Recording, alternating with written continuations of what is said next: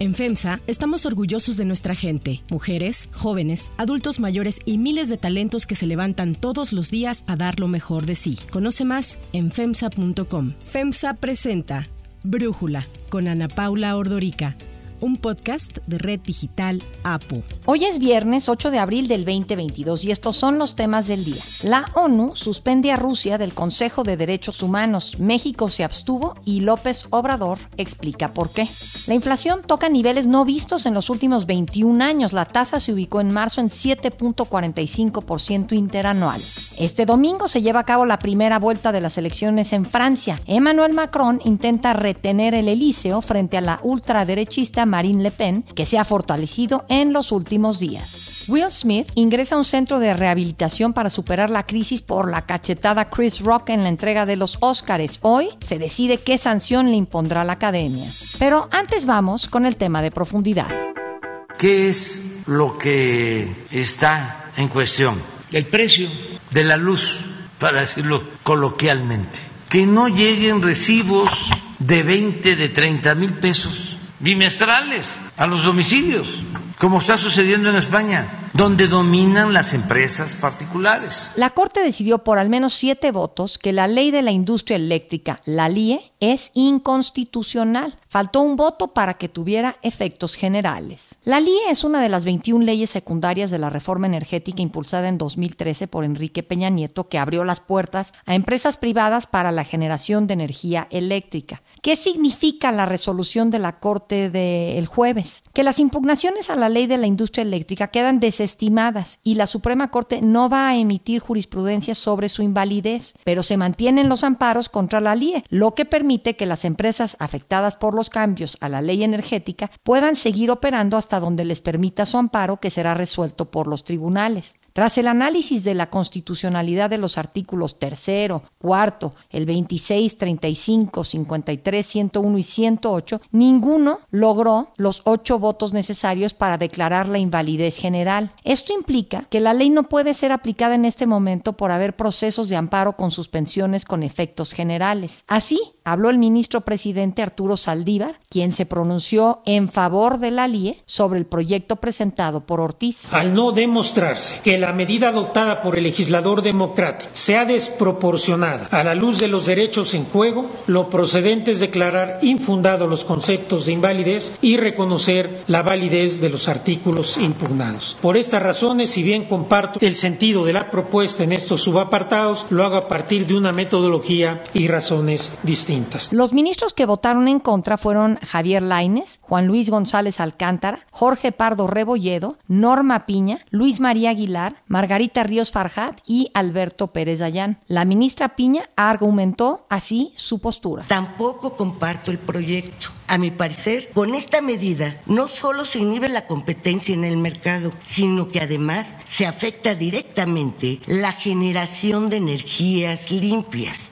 La ministra Margarita Ríos, una de las ponentes que no se sabía claramente qué postura tomaría, dejó de lado su cercanía con la 4T y votó por la inconstitucionalidad de la LIE. Dijo que no compartía ninguna de las cuestiones de validez del proyecto y argumentó que se estaba imponiendo un privilegio que quizás tiende a fortalecer a la CFE, pero se deja en segundo lugar a las energías limpias. Días antes de la votación, los ministros recibieron presiones del gobierno para pronunciarse a favor de la nueva LIE impulsada por López Obrador. Y es que el mismo presidente se dirigió a ellos para que demostraran de qué lado estaban. Los ministros se definan de qué lado están. La ley no es inconstitucional, eso no hay duda. Sin embargo, si esa es la decisión de la Suprema Corte, declarar de que es constitucional la ley eléctrica, no estaría incluyéndose en esa ley, por ejemplo, lo del litio. Para Brújula, Gonzalo Monroy, director de la consultora GMEC, especializada en el sector energético, nos ayuda a entender qué sigue con el sector privado energético. Con esto se abre un escenario prácticamente de empate. Sabemos que el presidente López Obrador, su reforma es la nueva ley sobre la tierra en materia eléctrica, pero por el otro lado los amparos que se mencionaron desde el año pasado no se han resuelto todavía. Obviamente la Suprema Corte cuando decida resolver esos amparos tomará en cuenta sus deliberaciones de este día y en ellos se ha alcanzado una mayoría de 7 votos. Para declarar la ley inconstitucional se requerían 8, pero para los amparos apenas se requieren 6. Esos 7 votos dan una alta probabilidad de que logren ampararse, lo cual significa que toda la industria privada de generación en México va a estar en un régimen de excepción el presidente López Obrador podrá poner a CFE hasta adelante sin poderlo hacer realmente por los amparos y todo nuevo participante de la industria eléctrica mexicana tendrá que hacerlo al amparo de esta ley que hoy de nuevo la Suprema Corte ha declarado que es la ley sobre la tierra. Como lo argumentaron la mayoría de los ministros, la LIA aleja a México de cumplir con el principio de sustentabilidad. El medio ambiente se deja de lado porque no beneficia la transición a un modelo bajo en emisiones. El análisis. Para profundizar más en el tema y entender los distintos escenarios de la discusión de hoy, le agradezco a Ana Laura Magaloni, abogada constitucionalista, platicar con nosotros. Ana Laura, a ver, ¿quién gana y quién pierde con la resolución de ayer de la Corte? Mira, yo sí creo que ganamos todos, digamos, un montón de cosas, en el sentido de la Corte sí dibujó un límite constitucional relevante y sí dijo que esta reforma a la ley eléctrica realmente el presidente no la puede hacer vía ley. Se tiene que reformar la Constitución. Eso sí quedó suficientemente claro en el debate de ayer. Y después hay lugares en donde podemos seguir debatiendo por qué razones la Corte estima que eso es inconstitucional. Pero en lo que sí hay un acuerdo es por una mayoría de al menos siete ministros y ministras, es que si tú quieres modificar al sector eléctrico y cambiar de modelo, digamos, como lo quiere hacer el presidente, el presidente tiene que mover la constitución, no lo puede hacer vía ley. Y eso creo que le da garantía a todo. Es una buena noticia para el sector financiero, para el sector económico, para los que nos preocupa el establecimiento del límite, para quienes están viendo si México todavía prevalece bien, ¿no? La idea de que se puede establecer el límite a un ejecutivo que es particularmente poderoso. Ahora, los al menos siete votos por la inconstitucionalidad de la LIE implica mejores posibilidades para que prosperen los amparos que han presentado empresas que sienten que se les han vulnerado pues sus derechos y sus contratos. Mira, han presentado amparos dos tipos de instituciones, empresas, empresas privadas que han invertido importantes fondos en plantas de generación de energía renovable, eólica y fotovoltaica y así.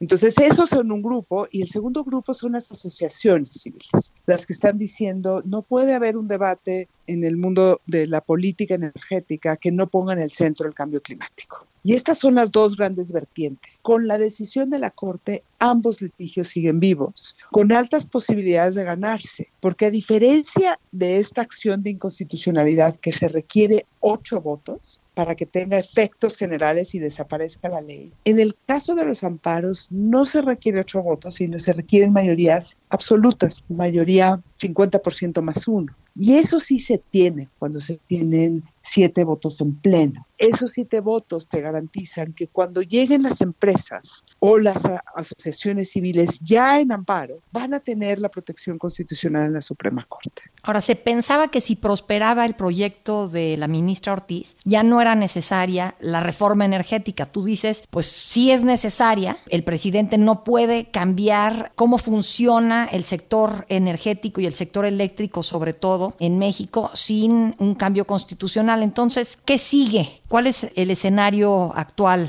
Ana Laura? Lo que sigue, no prosperó el proyecto de Loreta. El proyecto de Loreta obtuvo pocos votos como para que esta fuera la regla. O sea, en este caso, lo que prosperó fue lo contrario. Lo que prosperó es que sí es inconstitucional y sí se requiere la reforma constitucional. Y eso es lo que va a seguir. Mientras que se resuelve esto en la Corte, ya se está debatiendo en la Cámara de Diputados, en las Comisiones Unidas tanto de puntos constitucionales como de energía, pues el dictamen para la reforma eléctrica. La semana que viene, si entiendo bien, pues ya se planea votar esta reforma. Y eso es un poco pues el mundo institucional con el que yo estoy de acuerdo, digamos, o sea, el presidente no puede pasarse por alto la Constitución, requiere reformas para lograr lo que quiere y esas reformas requieren unos consensos que si los logra, pues ya el Tribunal Constitucional no puede hacer nada, porque eso es un consenso mega democrático, digamos, dos terceras partes de ambas cámaras, más la mitad de las legislaturas de los estados aprobando una reforma,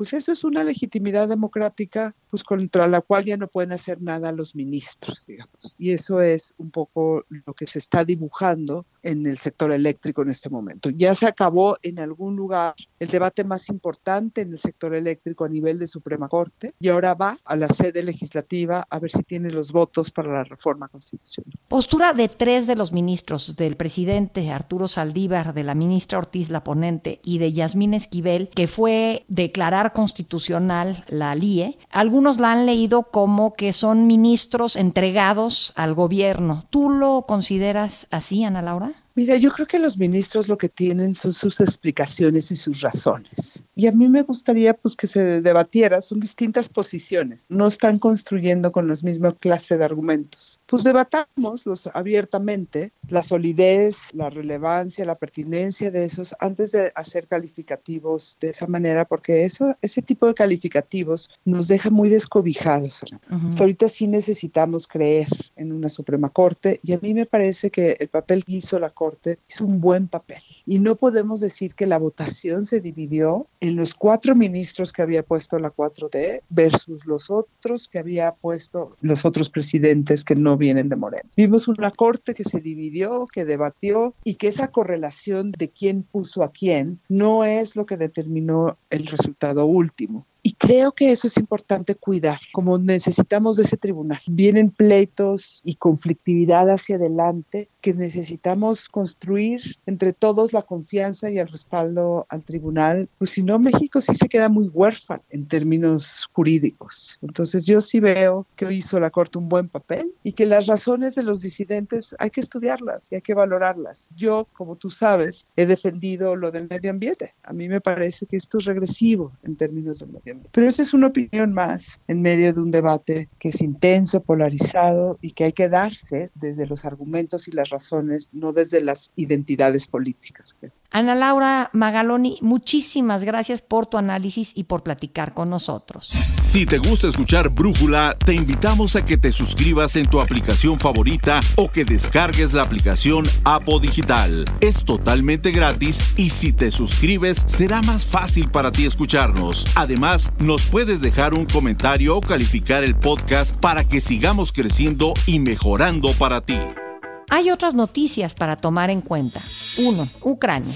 The result of the vote is as follows. In favor, 93. Against, 24. Abstentions, 58. Draft resolution A slash ES 11 slash L4 is adopted.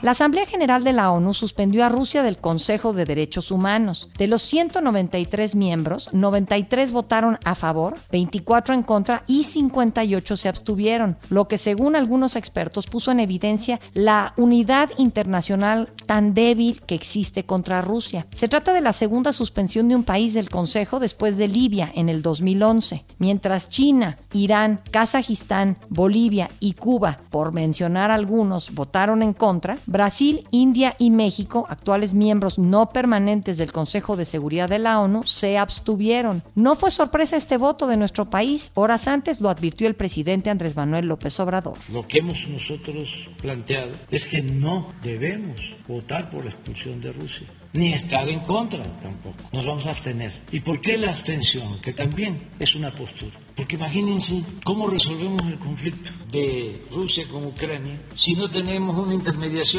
¿Para qué es la ONU? ¿Cómo vamos a dinamitar un instrumento que es fundamental para conseguir acuerdos de paz y evitar la guerra?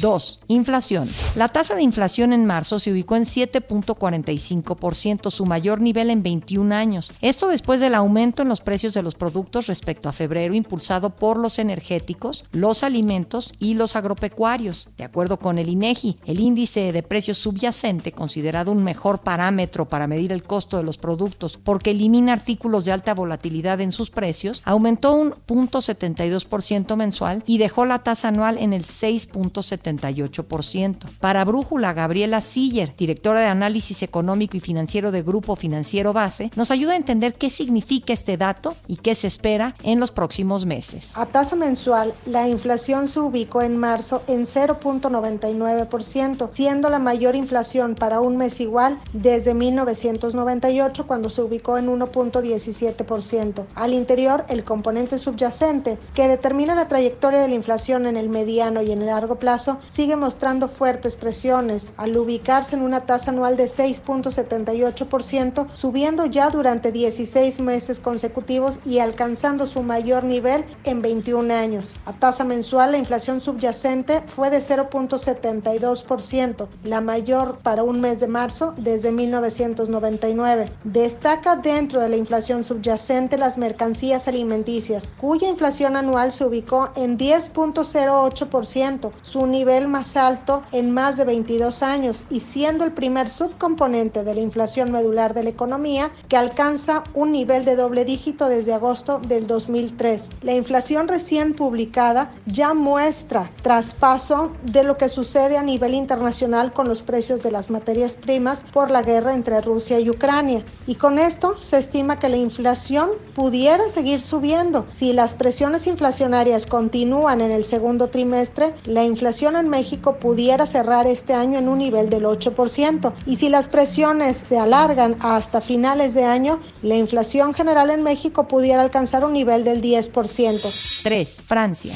Este domingo será la primera vuelta de las elecciones en Francia en las que participan 12 candidatos, de los cuales tres lideran las preferencias, el presidente Emmanuel Macron, la ultraderechista Marine Le Pen y el izquierdista Jean-Luc Mélenchon. Según las más recientes encuestas, Macron sigue liderando la primera vuelta con un 26% de la intención del voto, aunque ha perdido dos puntos desde la anterior medición. Le Pen y el izquierdista Jean-Luc Mélenchon ganan dos puntos con 22 y 17% respectivamente. Je vais dire que notre pays, notre beau pays, notre cher pays a besoin de vous.